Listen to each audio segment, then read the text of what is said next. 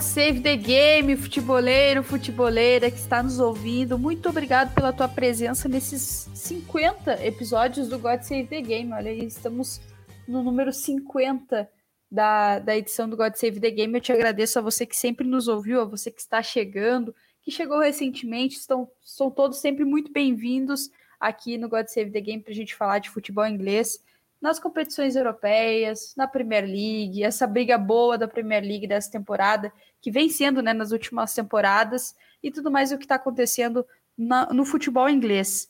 Hoje a gente tem aqui dois convidados especiais, dois convidados que são da casa, mas que agregam conhecimento demais. Antes de apresentá-los, vamos para um breve recado e já voltamos. Fala, futeboleiros, tudo bem? Eu espero que vocês estejam gostando do episódio de hoje. Mas antes de seguirmos com esse bate-papo, eu quero fazer um convite para vocês. Se você quiser receber conteúdo exclusivo no site, ter acesso às matérias fechadas, vai lá na aba Club e faça parte do Futuri Club por apenas 12 reais mensais ou até mesmo em planos semestrais com desconto ou até mesmo anuais. Você ainda vai ter direito a desconto nos cursos do Futuri. Então, fique ligado. Além disso, eu quero lembrar para vocês que esse episódio também tem o apoio do Futuri Pro, o departamento de análise e mercado do Futuri. Seu time gasta menos dinheiro e ganha mais jogos. Para mais informações, mande um e-mail para comercial@futuri.com.br.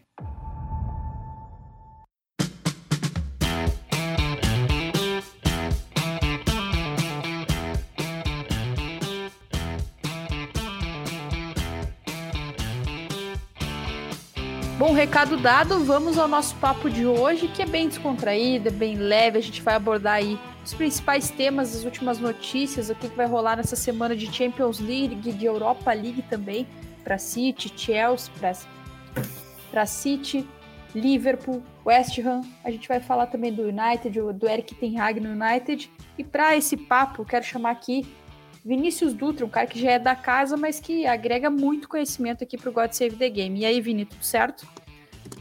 Fala, Michele. Olá a todos. Estamos aí para mais um. Grandes assuntos para a gente poder debater. Uma rodada de final de semana muito interessante também. Estamos vivendo aí semana de Champions, então vai ser um programa bem especial para a gente poder estar tá discutindo, discutindo futebol. Com certeza, Vini. E quem está aqui comigo para também debater essa rodada do final de semana, como o Vini falou, e também as competições europeias e tudo mais que a gente já citou, é ele que manja muito de Arsenal, com certeza vai aparecer com pauta aqui, porque sempre que ele tá aqui tem que falar de Arsenal. E aí Caio Vinícius, do Arsenal em Foco, também do Corinthians em Foco. Acertei? Corinthians em Foco? Sim, sim, Corinthians em Foco. Isso aí. E aí, Caio, tudo é... certo? Tudo certo, Mi, tudo certo. Boa noite, boa noite, Vini também, parceiraço. Estamos aí para falar de Premier League. É, acho que teve mais teve coisa mais importante do que o Arsenal esse fim de semana, mas é, minha face clubista vai te dizer agora, não teve nada mais importante do que a vitória do Arsenal nesse fim de semana. Um abraço para o amigo Lucas Filos. é, se ele tivesse aqui, ele com certeza faria uma defesa aí, mas não muito pro lado do United, né? Eu acho que ele ia reconhecer muitos méritos do Arsenal e, Caio, eu já quero começar falando de Arsenal United, 3 a 1 para o Arsenal no sábado, é, porque foi o jogo aí que uh, abriu essa rodada 34 e já deixou muita galera animada, né? Claro que os torcedores do United bem desanimados com esse momento do clube, mas a gente vai falar do Eric Ten Hag, que é o, o fato novo do United nesse momento. Mas eu quero começar falando contigo sobre o Arsenal, né? Esse time que vem aí de bons jogos na Premier League, veio aí desse 3 a 1 sobre o United e também de um clássico, né? Uma vitória importante num clássico contra o Chelsea por 4 a 2 também no meio ali da semana passada. Vive um bom momento o Arsenal, hein, Caio? Acho que vai dar para competir ali, buscar esse G4 com certa, não digo tranquilidade, mas pela qualidade que vem mostrando, acho que vai ficar um pouco mais tranquilo do que as últimas temporadas para o Arsenal, né? É, assim, o torcedor do Arsenal não vai corroborar isso que você está falando, porque a gente está num, numa, numa, seca aí de algumas temporadas sem Champions League E no meio do caminho a gente tem um confronto, agora nessas últimas cinco rodadas, a gente ainda tem um confronto direto contra o Tottenham, que está dois pontos atrás do Arsenal. É, mas assim, voltou a estar em nossas mãos, porque depois de uma sequência de três derrotas ali, onde o time derrapou, e o Tottenham é, cobriu o espaço, né, diminuiu a distância e até chegou a ultrapassar o Arsenal. É, uma vitória contra o Chelsea fora de casa, que é Londres, mas fora de casa é, e uma vitória contra o United que a gente perdeu no primeiro turno do, do, do campeonato, são dois resultados que dão um, um, alívio moral, assim, com certeza, eu concordo é, em gênero, número, número e grau sobre isso. É, tá nas mãos do Arsenal, é um time que está muito bem estruturado, que é a manutenção de um trabalho de, a longo prazo, é, tem seus jovens muito muita esperança de, de desempenho, mas é aquilo, jovens, né? Então tem oscilação de desempenho, mas vamos ver essa, esses últimos cinco jogos, pega o West Ham, aí pega o Leeds, aí tem o jogo contra o Tottenham, Newcastle e, e Everton na última rodada.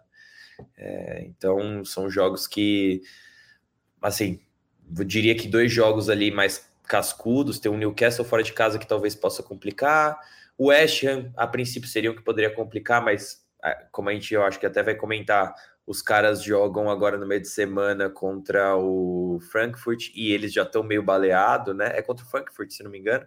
Eles já estão meio baleados, então três desfalques na zaga. Realmente está complicado para o time do, três não, quatro desfalques na zaga. Então tá, tá complicado para o time do West Ham e eles jogam no meio da semana e aí pegam o Arsenal no fim de, fim de semana, já vendo o confronto na semana que vem. Então é, é, um confronto que talvez seja um pouco mais fácil. E aí tem o Tottenham no meio do caminho, que é derby, é fora de casa para o Arsenal, então é no, no, no, no, no Tottenham Hotspur Stadium. É, vamos ver, assim. Realmente eu não, não, não, não tô com toda essa confiança, mas eu sei que pode acontecer. E vai ser muito positivo se acontecer. Agora sim, se você me perguntasse o destaque realmente do fim de semana, e eu vou, acho que o Vini vai comentar sobre isso, vai ter que ser pro, pro derby, né? Porque a gente tem o City ganhando do Watford passando o carro no sábado, e o Liverpool vai pro domingo para jogar contra o Everton dentro de casa. Jogo daqueles que você fica até o na ponta, assim, até o último cabelo do seu corpo arrepiado de pensar se o Liverpool vai conseguir enfiar a bucha no Everton, que luta contra o rebaixamento, para continuar perseguindo o City, né? Então, isso aí também é um grande destaque do fim de semana. Mas o Arsenal, o Arsenal é muito importante também. Sim, e quando eu digo da, da questão da tranquilidade, é porque essa, essa vaga na Champions ela já esteve mais longe, né? E aí gera toda aquela insegurança a mais do torcedor do Arsenal, que também já vem aí de momentos instáveis e isso gera todo um, uma insegurança muito maior para o torcedor que já é, é, já é emotivo demais por si só. Vini, qual que foi o teu destaque aí dessa última rodada? É, além de Liverpool e Everton, que eu sei que, o, que vocês vão falar também depois, é, esse 2 a 0 do Liverpool e Everton com muita cara de Libertadores que todo mundo comentou. É, foi exatamente esse jogo? Tem algum outro destaque? Chelsea e West Ham, de repente, foi 1 a 0 para o Chelsea. Assim, é, é, não tem como não, não citar o Arsenal e Manchester United, principalmente pela, pela, pela vitória do Arsenal, né? O Arsenal, inclusive, vem numa semana de dois resultados que foram muito importantes, porque isso também acabou combinando muito com o empate do, do Tottenham, né? Que fez com que o Arsenal agora esteja de fato na quarta posição, porque o Arsenal sempre tinha um jogo a menos. Agora estão todos os jogos, todos os times estão, com, estão igualados ali, né? Então é, o Arsenal sempre tinha esse trunfo do ok, tá com o mesmo número de pontos, mas tá com um jogo a menos, ou tá com alguns pontos a menos, mas tem um jogo a menos. E, e dessa vez o Arsenal conseguiu é, duas vitórias fora de casa, no momento em que o Arsenal, é bom que se lembre isso, o Arsenal vive com alguns desfalques, né? principalmente nas laterais. E o Partey também não joga, não tem jogado, e Inclusive, o Guardian, antes do, do jogo contra o Chelsea, demonstrou uma estatística que a chance de vitória do Arsenal sem o Partey cai para 25%. E o Arsenal conseguiu vencer dois jogos em que não conta com seus dois laterais titulares, não conta com o no meio, precisou improvisar ali alguma coisa ou outra. O Nketiah fez uma semana muito boa, né? A partida que ele fez contra o, contra o Chelsea no meio de semana e depois também bom jogo que fez contra o United. É, então, assim, uma semana muito especial para o Arsenal para se colocar, porque para mim, desses três times, quem tem jogado melhor mesmo é o Arsenal, em termos de desempenho, né? Se vai se classificar ou não, eu acho que não, não, não, quer dizer que, que isso vai garantir, mas eu acho que o Arsenal, em termos de desempenho, é, é para mim quem dos três tem jogado melhor. E, e depois, assim, obviamente a gente, tem que, a gente também tem que destacar o, o grande Liverpool e, e, Everton, né? Pelo entorno, né? Todo de o Liverpool não podendo perder pontos é, contra os times menores, né? Para se manter ali na luta contra, contra o City, né? E o Everton precisando pontuar para sair da zona de rebaixamento. O Everton agora ele também é, entrou na zona de rebaixamento, mesmo com jogos a menos, mas agora é, a situação meio que se inverte, porque o Everton precisa vencer esse jogo a menos, que é contra o Watford, né? E para poder sair de novo da zona de rebaixamento, mas vive um momento complicado, principalmente que agora o Burnley, depois de ter demitido ali o, o Shandish, é, é, não perdeu mais, né? Então, assim, tem resultados positivos, tem pontuado, é muito importante para os times que brigam pela zona de rebaixamento. Mas o que foi curioso no jogo de, né, no jogo de, entre Liverpool e, e Everton foi a maneira como o Everton lidou com o jogo, né? Sempre quando teve a oportunidade de fazer uma, uma, uma catimba, fazer cera, o time fez, é uma coisa que é bem incomum né, no futebol inglês e no futebol europeu em geral. Tanto que a gente viu que o Liverpool no primeiro tempo se demonstrou bastante incômodo com, com aquele tipo de comportamento. Mas aí era, era um plano que está tá sempre muito no limite, né? Ele não permite erros e foi justamente o que aconteceu ali no gol do, do Robertson que encaminhou a vitória, né? Porque ali basicamente aquele 1 a 0 ali terminou o jogo, mas acho que o primeiro tempo foi muito curioso justamente por pelo Everton ter conseguido tirar a normalidade do jogo, né? E aí com isso conseguiu de certa forma equilibrar e fazer com que o Liverpool não dominasse de uma maneira mais clara a partida, mas o gol depois veio no segundo tempo e o Liverpool venceu de uma maneira mais mais tranquila. É, pois é, eu quero justamente entrar nesse. Não, não, necessariamente nesse jogo entre Liverpool e Everton, que terminou em 2 a 0 para o Liverpool, mas na temporada do Everton, porque a gente teve aí uma entrevista do Rafa Benítez, que ele fala sobre o clube querer ser grande, mas que não tinha dinheiro e tudo mais. É, mas eu quero te perguntar, Caio, tu acha que o Everton realmente vai terminar a, a temporada da Premier League na posição em que ele está como 18º colocado? Ou você acha que ainda há chance de recuperação, ainda mais considerando que tem aí esse, esse jogo a menos, tem coisas ainda a fazer, né? No, a fazer no campeonato, tem campeonato para rolar ainda, mas você acha que o Everton, com o que demonstrou lá contra o Liverpool, que o Vini já citou, de não ter muito repertório, né? Porque é, foi bem o que o Vini falou, depois ali do primeiro gol já, já era, assim, não, em nenhum momento me pareceu que o Everton ele fosse conseguir é, alguma coisa diferente no jogo do que aquele zero a seu favor. É, você acha que o Everton ele vai ser isso mesmo até o final da temporada? O que, que isso pode garantir ou tirar do Everton, aí de repente tirando ele da Premier League? Olha, é, a última vez que você me chamou para participar, você me colocou registrado sobre eu achar que o City ia ser campeão. E ele tava uns 10 pontos na frente. E agora você tá querendo me, me colocar nessa cilada, nessa armadilha. Eu tô Mas querendo ver se eu consigo zicar a favor do Everton para os torcedores do Everton ficarem contentes, entendeu? Tu não tá entendendo. vamos lá, vamos lá. Assim, é, primeiro que discordo em relação ao Everton ser um time sem dinheiro, entre aspas, né? Como o Benítez falou.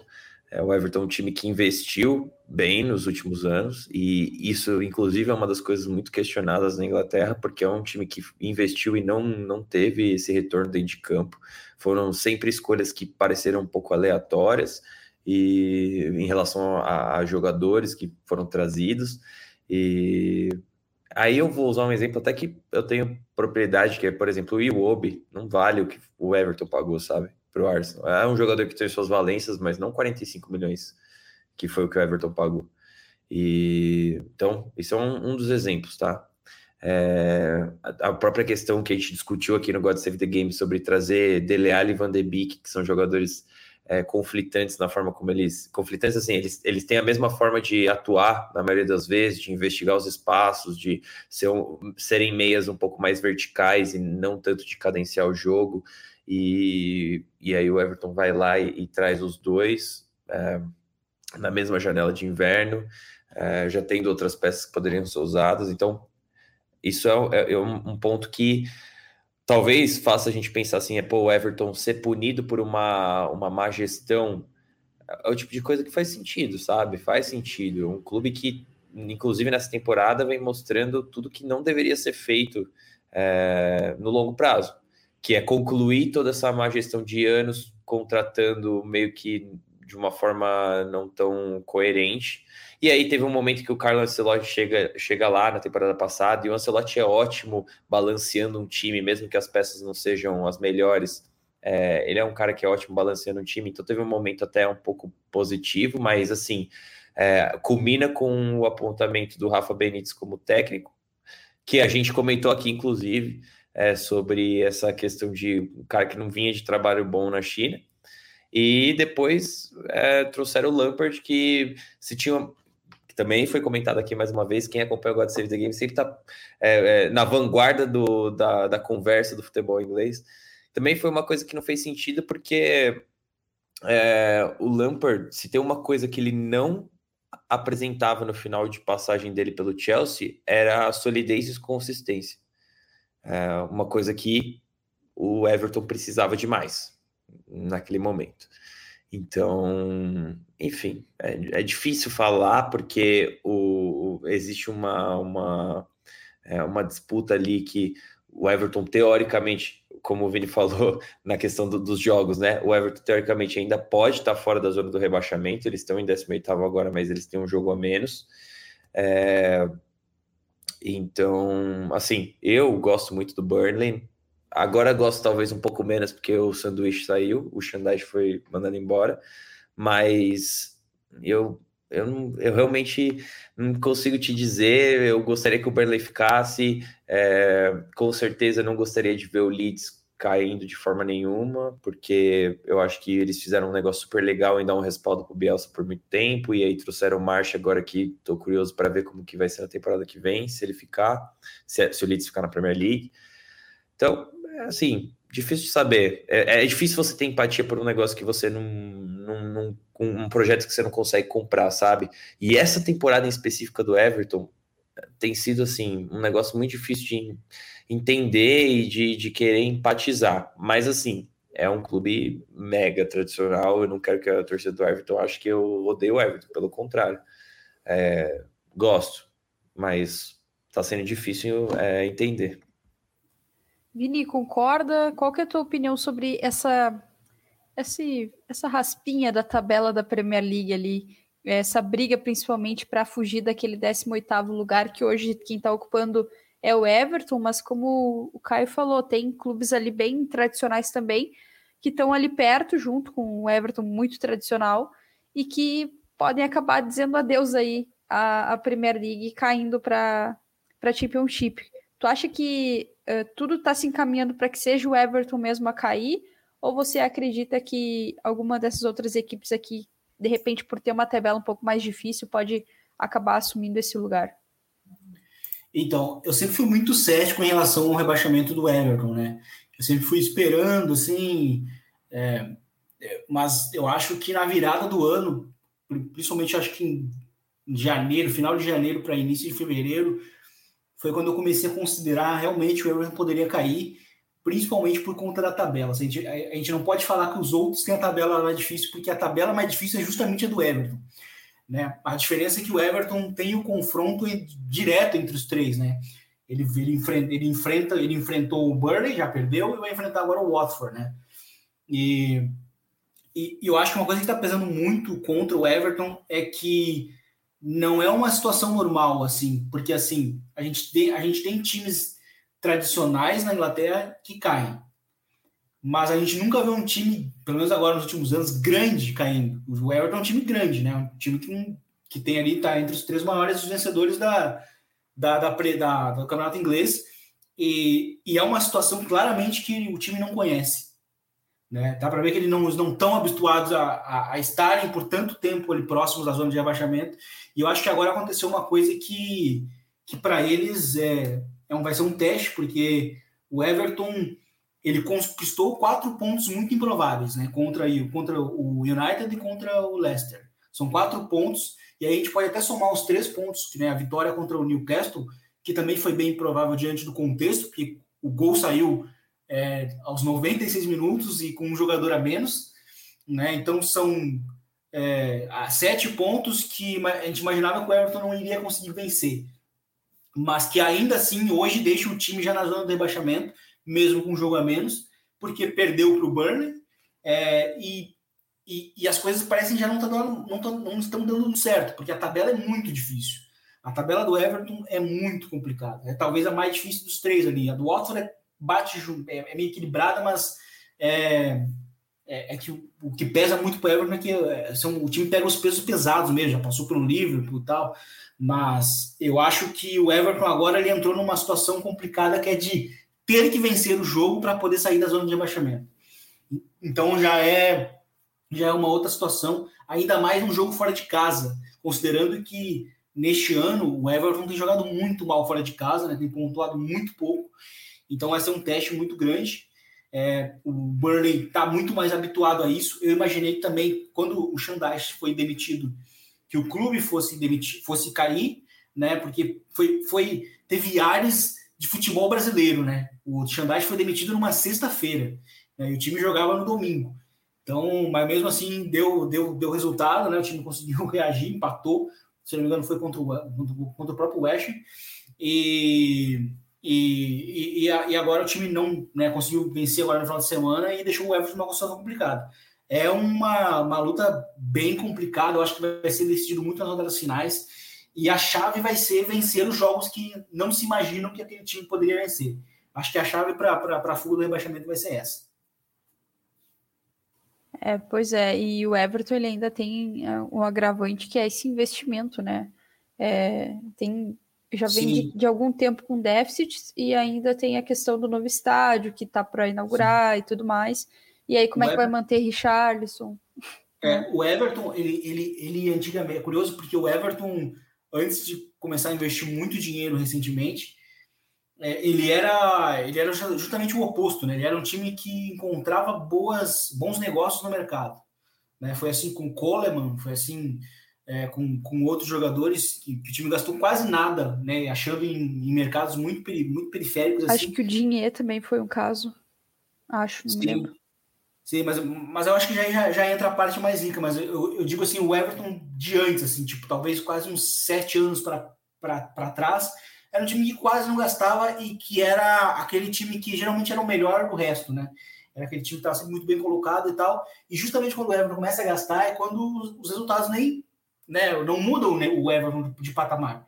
O Everton se mantém muito ali como aquele time que fica em sétimo, oitavo, nono, né? E aí, quando começou a gastar de novo muito mais, é, tem outra queda. Então, acho que o Everton, no fim, ele acaba se tornando também hoje um exemplo muito de um time que gastou muito, mas investiu mal, eu acho também. Acho que o Everton, no início, principalmente quando gastou ali numa janela 150 milhões de libras, foi gastando muito aleatoriamente, sabe? Não buscando muito um time, uma coisa mais coesa. E eu acho que hoje o Everton meio que paga por isso, assim. É, o Everton ele tá caindo naquela, naquele bingo dos rebaixamentos, né? Que é, é, o desespero, o time não é tão o time que o time não é tão ruim assim para não estar tá caindo, mas tá naquela situação e o time não reage. É, as coisas começam a dar errado, a tabela é muito difícil. Então acho que o Everton se, se colocou numa situação bem complicada, né? O rebaixamento vai ser vai ser um baque muito grande, né? Para esse investimento que recente aconteceu. Com certeza, ainda que as coisas sejam mais uh, equilibradas, né? E também por isso a incerteza, mas gera muita insegurança com relação a, ao que pode acontecer se, se possivelmente, enfim, se for rebaixado esse time do Everton. E para a gente falar também de competições europeias, porque essa semana tem bola rolando pela é, Champions League e também pela Europa League, né? Uh, vamos falar um pouquinho aqui sobre Champions, começar falando sobre a Champions, porque a gente está gravando esse episódio na segunda-feira, ele vai ao ar ainda depois é, do jogo do City do Real Madrid, mas aqui a gente vai se comprometer né, com, com os palpites, vai se comprometer com a análise, então a gente vai fazer a análise mesmo, uh, o podcast saindo depois. É, vamos começar com City e Real Madrid. É, Caio, qual que é a tua impressão sobre esse jogo aqui? Quais os principais duelos, na tua opinião? É, para depois eu fazer uma perguntinha difícil aí, mais difícil para o Vini. Putz, é, assim, o Ancelotti, a minha percepção é de que o, o, confronto do City contra o Real Madrid do Ancelotti vai ser mais complicado do que o confronto do City contra aquele Real Madrid do Zidane. É, ainda assim, o time do City essa temporada tem, tem cada vez mais provado de que é capaz de exercer o seu controle nas partidas e, e estabelecer a sua forma de jogar. É que nesses confrontos, nessas chaves europeias, a gente acaba, querendo ou não, pegando outros times que, apesar de não terem um trabalho com tanto laço quanto do City, tem muita qualidade.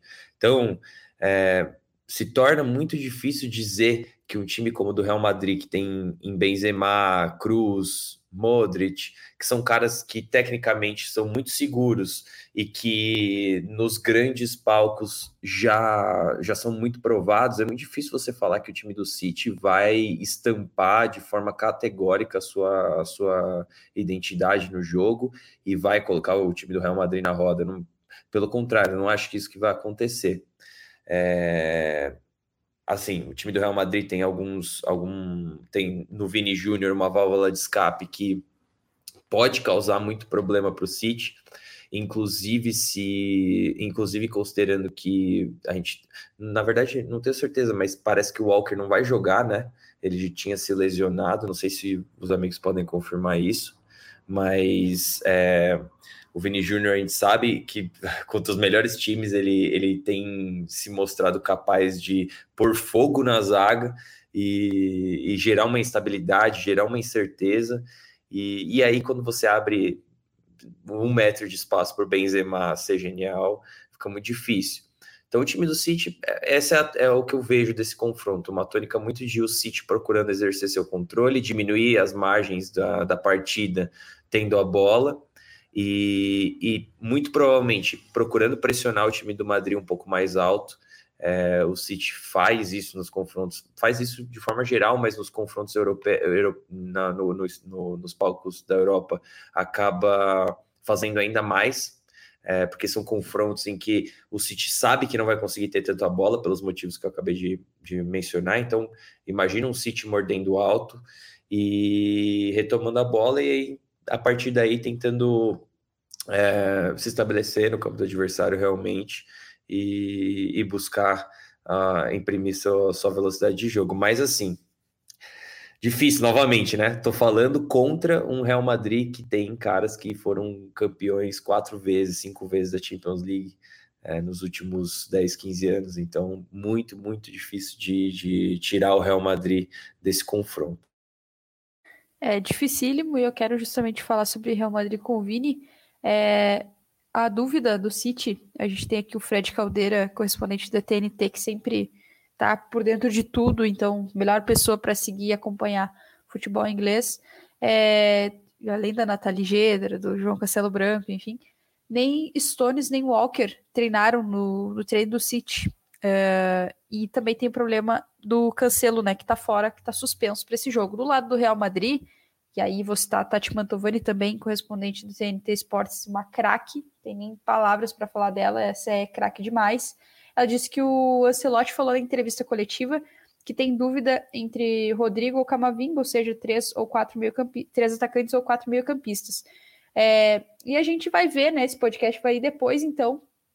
Uh, a galera a gente já vai estar com essa dúvida confirmada, mais do que confirmada. Mas eu quero te perguntar, Vini, uma pergunta difícil, mas que é, eu acho que você tem algumas respostas pelo teu nível de conhecimento de futebol espanhol, do quanto que você acompanha também Real Madrid, Benzema e tudo mais.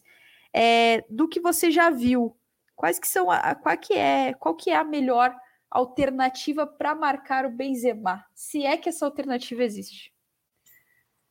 É, é complicado, porque o Benzema ele é um ele é um atacante muito móvel, né? Ele não é um 9 fixo, né? Que fica na área. Então ele é um cara que ele, ele participa muito em, do jogo em si, né? da circulação ofensiva do Real Madrid. Então ele tem hoje, inclusive, uma relação muito boa com, o Vinícius Júnior dentro de campo, né?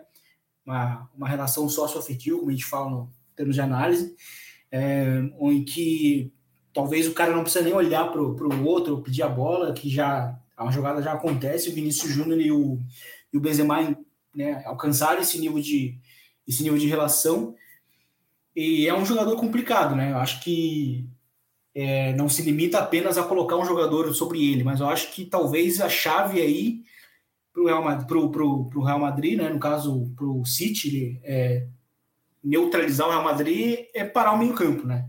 Acho que o meio campo é o que faz o time do Real Madrid funcionar, porque se esse meio campo não funciona, a bola não vai chegar nele, né, de alguma forma. Então, e eu, eu imagino que, que o Guardiola vá, vá fazer isso. O ano passado, né, um, um dos grandes motivos pelo Chelsea ter sido tão dominante contra o Real Madrid foi é, ter se adaptado né, ao meio-campo do Real Madrid, ter colocado ali o Kanté sobre o Tony Cross. E poucas vezes a gente viu um Real Madrid que não conseguiu dar respostas no meio-campo, né? Uh, numa noite de Champions. Pouquíssimas vezes isso aconteceu. É, eu acho que o City, por já ter um histórico frequente de ter eliminado o Real Madrid, é, e o Guardiola, de jogar o Real Madrid tantas vezes, sobretudo na Champions também, jogou algumas vezes, ele, ele sabe que se deixar o Real Madrid vivo, como, como Chelsea, como tantos outros que, como o PSG nessa temporada, é, deixaram, o Real Madrid vai, vai, vai necessitar de apenas um erro para poder voltar no jogo. Que foi o que aconteceu contra o PSG e foi foi o que aconteceu contra, contra o Chelsea. O Chelsea fez um jogaço no jogo da volta, mas bastou um erro, uma bola mal perdida para acontecer aquela assistência brutal do, do Modric, né, junto com a finalização tão, tão difícil quanto do, do Rodrigo dentro da área, né, que foi o que colocou o Real Madrid de novo no jogo.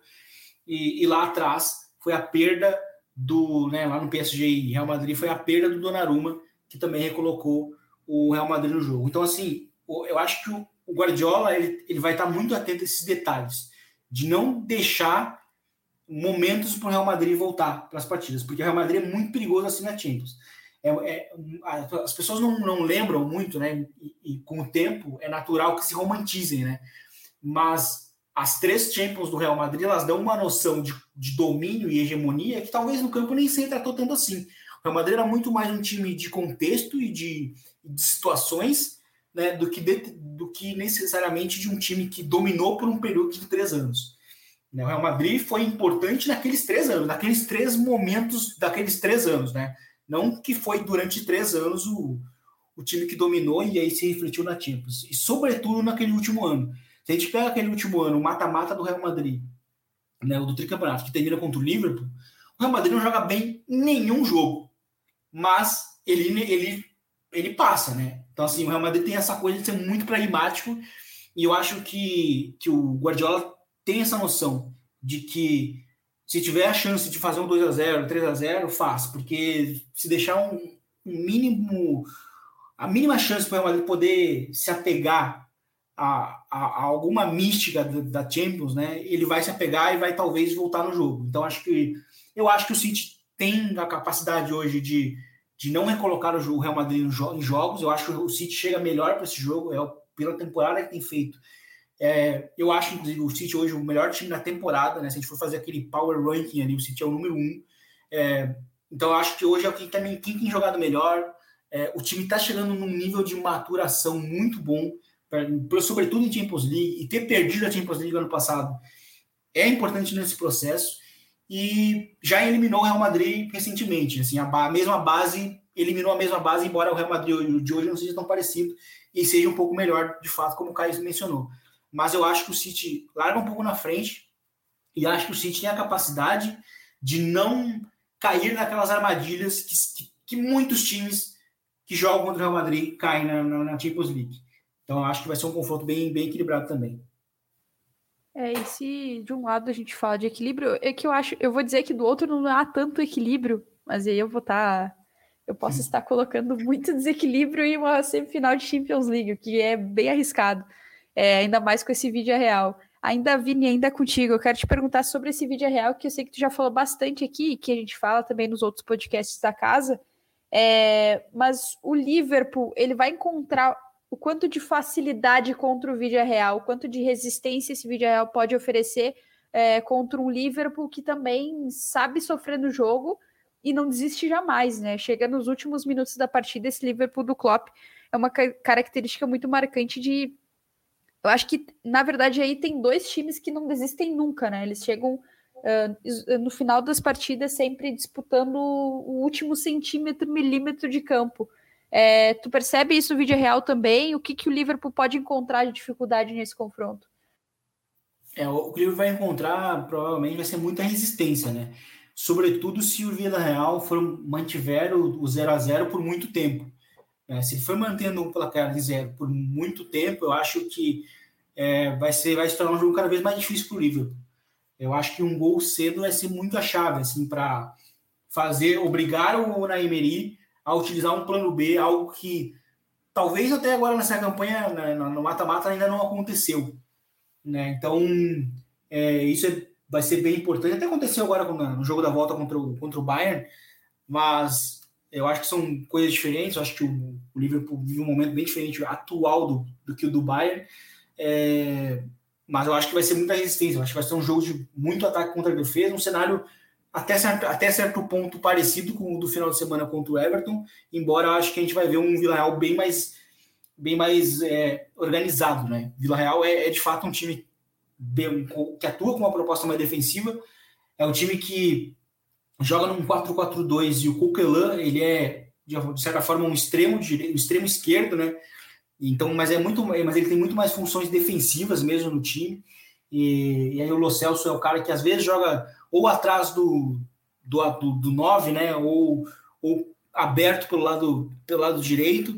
Então, assim, é um 4-4-2 meio assimétrico, que é muito comum na Espanha, é, né? Que tem, a, que tem a utilização de três meio-campistas e um cara que é meio que o 10, e vai encontrar um ataque que, é, que, que também não entrega muitas referências, né? Se a gente falava a mesma coisa do Benzema para o City, é, o ataque do Vila Real também é um ataque de muita mobilidade, né? Danjumar e Gerard, Gerard Moreno são, são dois atacantes muito móveis, né? E são atacantes que atuam muito nas costas dos laterais. Então acho que vai ser uma vai ser uma, uma coisa muito curiosa de assistir, porque uh, a gente sabe que o Alexander Arnold é um lateral que defensivamente é, é talvez ali o ponto fraco dele, né? É onde, é pode, pode ser um, um, um caminho ali a, a, a ser explorado, né? Principalmente porque os dois atacantes do Vila Real em fase ofensiva, como eu falei, o time ataca em 4-4-2, mas os dois atacantes abrem, né? Eles ficam claramente abertos nas costas dos dois,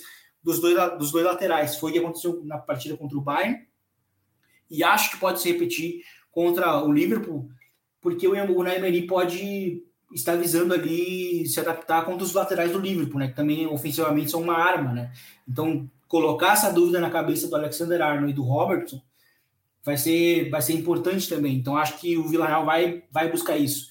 Mas eu acho que o Liverpool, encontrando um gol cedo, é, vai talvez eliminar grande parte do problema, porque o estabelecimento do plano do Villarreal é manter o 0 a 0 por algum período para depois, depois colocar em, em, prática o seu jogo, né? Que é de buscar muita transição, roubar, transitar, encontrar alguns passes né, ao espaço ali que, que lançados pelo Los Celso, que tem jogado muito. É, então acho que vai ser um jogo de muito marcado entre ataque e defesa, mas eu também acho que vai ser um jogo que no agregado talvez vai ser um placar baixo assim. Não gosto de palpitar, geralmente erro, mas eu tenho uma noção de que vai ser um placar meio baixo e vai ser um jogo bem equilibrado.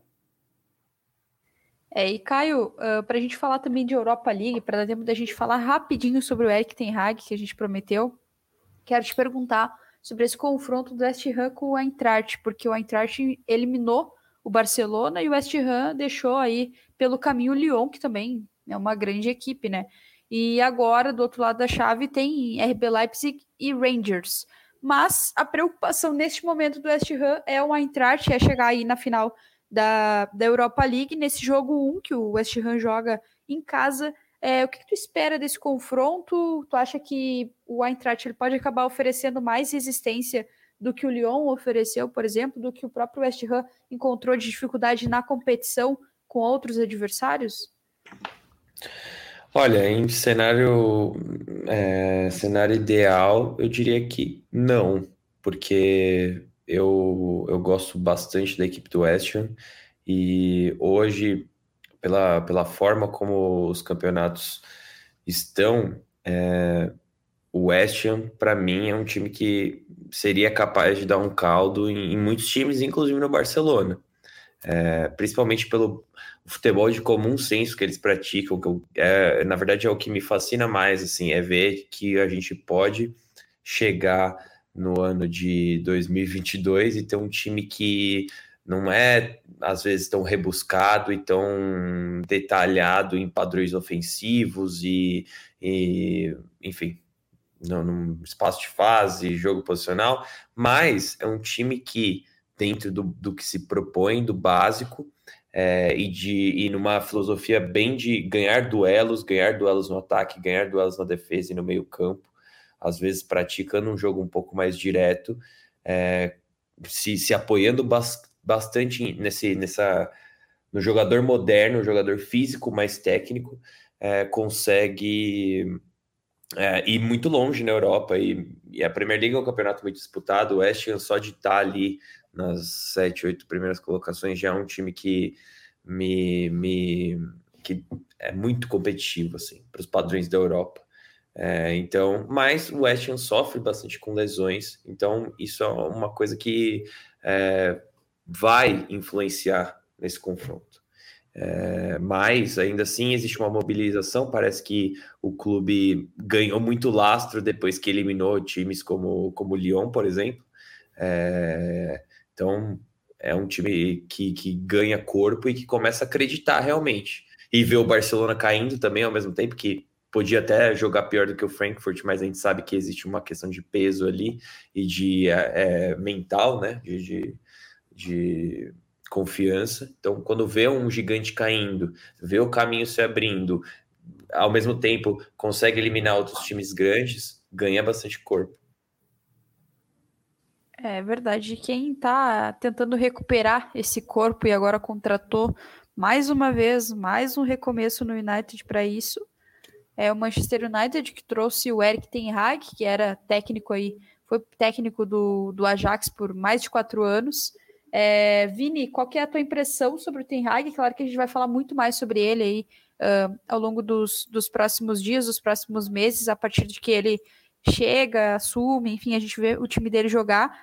Mas eu quero saber a tua primeira impressão aí sobre essa contratação que já vinha há algum tempo aí pintando para acontecer e agora foi formalizada, anunciada e tudo mais. Sim, é, é, uma, é uma contratação que eu acho que é interessante. E, e assim, só para pontuar um pouquinho sobre o jogo do Eschen contra o Frankfurt, é, é, não sei se vocês lembram, mas o, o ele jogou na rodada ele jogou as oitavas contra o Sevilha, né? E o Frankfurt jogou as oitavas contra o Betis. E a, só que como o jogo era na mesma semana, o, o jogo do Frankfurt com o Betis que acontecer em dias de Champions, né?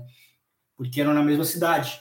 Então, para não, não jogarem no mesmo dia. Só que, mesmo assim, as duas torcidas se encontraram, né? A do Frankfurt com a do West Ham, em Sevilha. E aí teve uma pancadaria lá na, na Espanha. Ah, e o curioso é que eles vão se encontrar agora, né? Porque a torcida do Frankfurt é muito atuante. A gente viu, inclusive, na prática isso no Camp Nou, né? Eu costumo Sim. sempre categorizar a torcida do Frankfurt, para mim, como a, a torcida mais é, atuante da Alemanha. Né? Tem uma vibe muito sul-americana.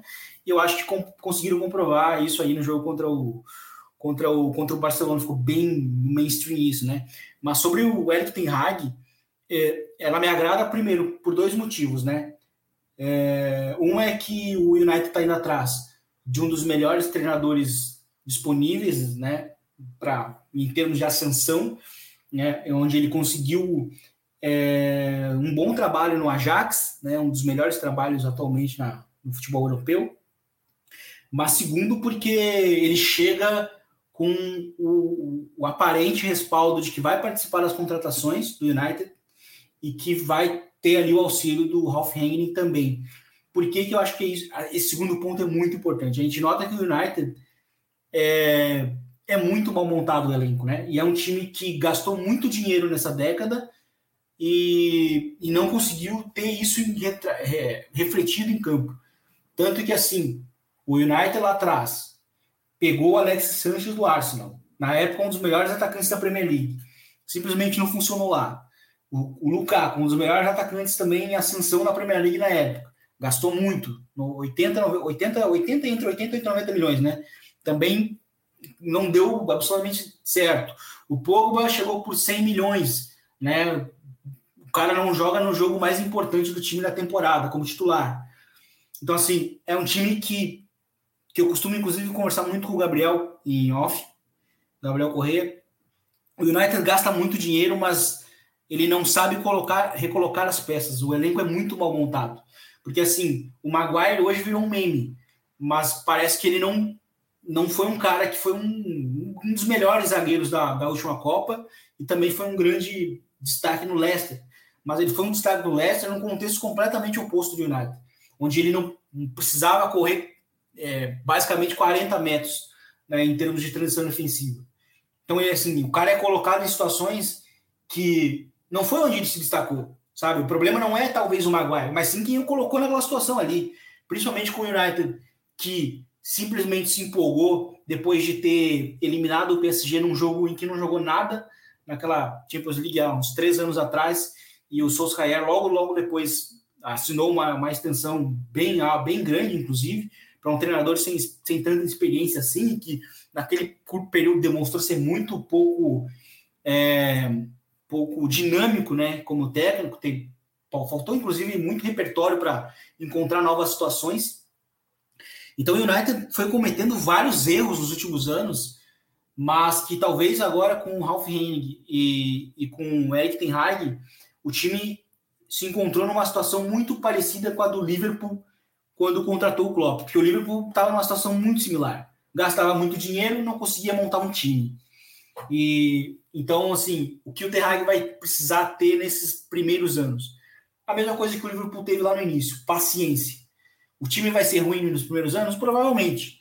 Vai ser muito desequilibrado como era o Liverpool nos primeiros anos? Provavelmente também vai ser. Mas o time vai precisar ter é, paciência. É a, é a, chave. Não vai dar certo nos dois primeiros anos. Muito difícil. Principalmente com, com o Liverpool e City já consolidados em termos de projetos. Eles estão, como o próprio Ralph Henry falou, há seis anos à frente deles. Então o United vai precisar ter muita paciência é, vão entregar as contratações para quem sabe de futebol, porque era o que não acontecia anteriormente. Então, acho que essas, para mim, são as chaves para o United voltar a, a, ganhar. Talvez uma coisa que vai ser muito importante na temporada que vem vai ser que o United não vai jogar a Champions League e provavelmente, se duvidar, não fica até fora da, da, da Europa League.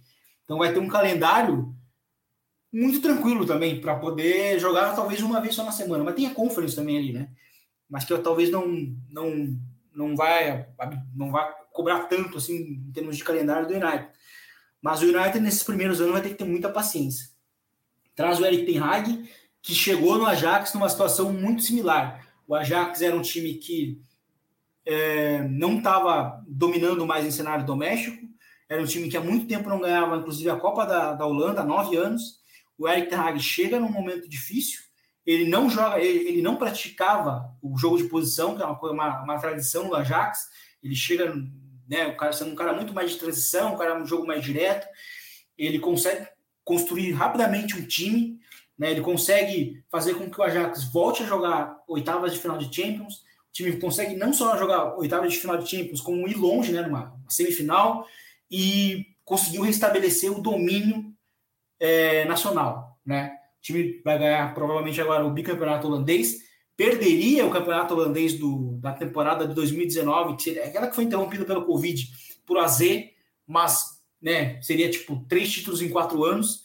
Então, assim, é claramente uma hegemonia que ele conseguiu restabelecer, restabele, conseguiu restabelecer o, o, orgulho de ter o Ajax novamente é, sendo um time relevante hoje né, no cenário europeu. Então, acho que isso são pontos que se assemelham um pouco hoje com o United, que é um time meio perdido, né? Meio não, completamente. Então, assim, o United tem um, hoje um orgulho muito ferido, é um time que tem se tornado um meme também, e então acho que ele vai encontrar esse um cenário meio parecido com o que ele encontrou logo que ele assumiu o Ajax, E eu, mas, não repito, a chave para dar certo vai ser ele ter paciência com ele, principalmente em termos de montagem de elenco, onde o Ralph Henning falou também, foi muito sincero nas últimas entrevistas, que, que assim, para ele, todo mundo ia embora, né, e só sobrava os goleiros. Então, assim, é, vamos ver o que vai acontecer com o United nos próximos anos.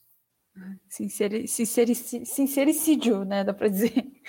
Uh, muito sincero mesmo. E olha só, Vini, tu citou a Conference League, é, uma, e é importante citar, obviamente, só que, claro, que olha só como o nível de atenção que a gente dá é muito inferior, né, para a Conferência League, é incompatível com a, a, grandeza do United. O Leicester, ele tá na semifinal da Conferência League e a gente quase que não, a gente não mal citou aqui, a gente praticamente só citou o Leicester porque realmente é muitas outras competições, muito mais coisas para destacar, mas o vale lembrar que o, o Leicester está na semifinal da Conference League, também joga essa semana, joga contra a Roma, do José Mourinho, joga o primeiro jogo em casa, quinta-feira, às quatro horas da tarde. Para a gente encerrar, Caio, é, se quiser deixar teus palpites, mas o que eu quero de ti mesmo é que tu deixe aí as, as arrobas do Arsenal em Foco, do Corinthians em Foco, te agradecer pela presença. Muito obrigado. Obrigado eu, obrigado eu. É, palpites, vou dar palpite sim. Eu acho que vai ser 2 a 0 ao natural para o Liverpool e vai ser 2 a 0 para o City também. E o West Ham vai ganhar de 3 a 1 Esses são meus palpites. e as arrobas são arroba FC foco e arroba SCCP foco e arroba Caio Vini. É isso. Obrigado, gente. É isso aí. Valeu, Caio. Vini, deixa tua roupa aí também pra galera te seguir, quem não te segue ainda. E se você quiser, só se você se sentir confortável, Deixa teu palpite aí para os jogos da semana. Eu acho que vai dar ingleses. Eu tenho minhas dúvidas no jogo, no jogo contra o Frankfurt, né? Ali eu acho que eu, eu, eu não tenho tanta certeza assim, mas eu acho que vai ser uma, uma primeira semana de ingleses, assim. Acho que ou empatam ou vencem praticamente todos. É, acho que o City consegue derrotar o United e acho que o Liverpool também consegue é, sair na frente do, do Vila Real. E arroba é arroba Vinícius Dutra Underline. Estamos lá para poder falar bastante. Também estamos no outro podcast, né? O Eu Rondo, lá com o Gabriel, com o Smack. Então, se, se, se, se alguém tiver interesse em, em ouvir a gente falar sobre futebol espanhol, vai ser também um prazer. Próximas semanas vamos falar provavelmente do Real Madrid campeão, né? Falta um pontinho só. No mais, foi um prazer aqui estar com vocês e até a próxima. Valeu demais e vale muito conferir os podcasts também. É, os podcasts citados pelo Vini, e a casa aqui está aberta, né? A gente, a gente já falou aqui do YouTube do Futuro, que tem análises do Gabriel Correia, lá sempre tem o código BR, que é toda semana, que tem live, inclusive a gente recomenda muito que vocês vão lá no canal do Futuri, se inscrevam lá no YouTube, é onde o Gabriel Correia ele compartilha as principais análises e tem tudo muito numa linguagem visual, né? O que contribui muito para facilitar o entendimento e é lá que se fala muito sobre o futebol brasileiro, algo que enfim, todo mundo aqui gosta de estar por dentro, gosta de saber mais.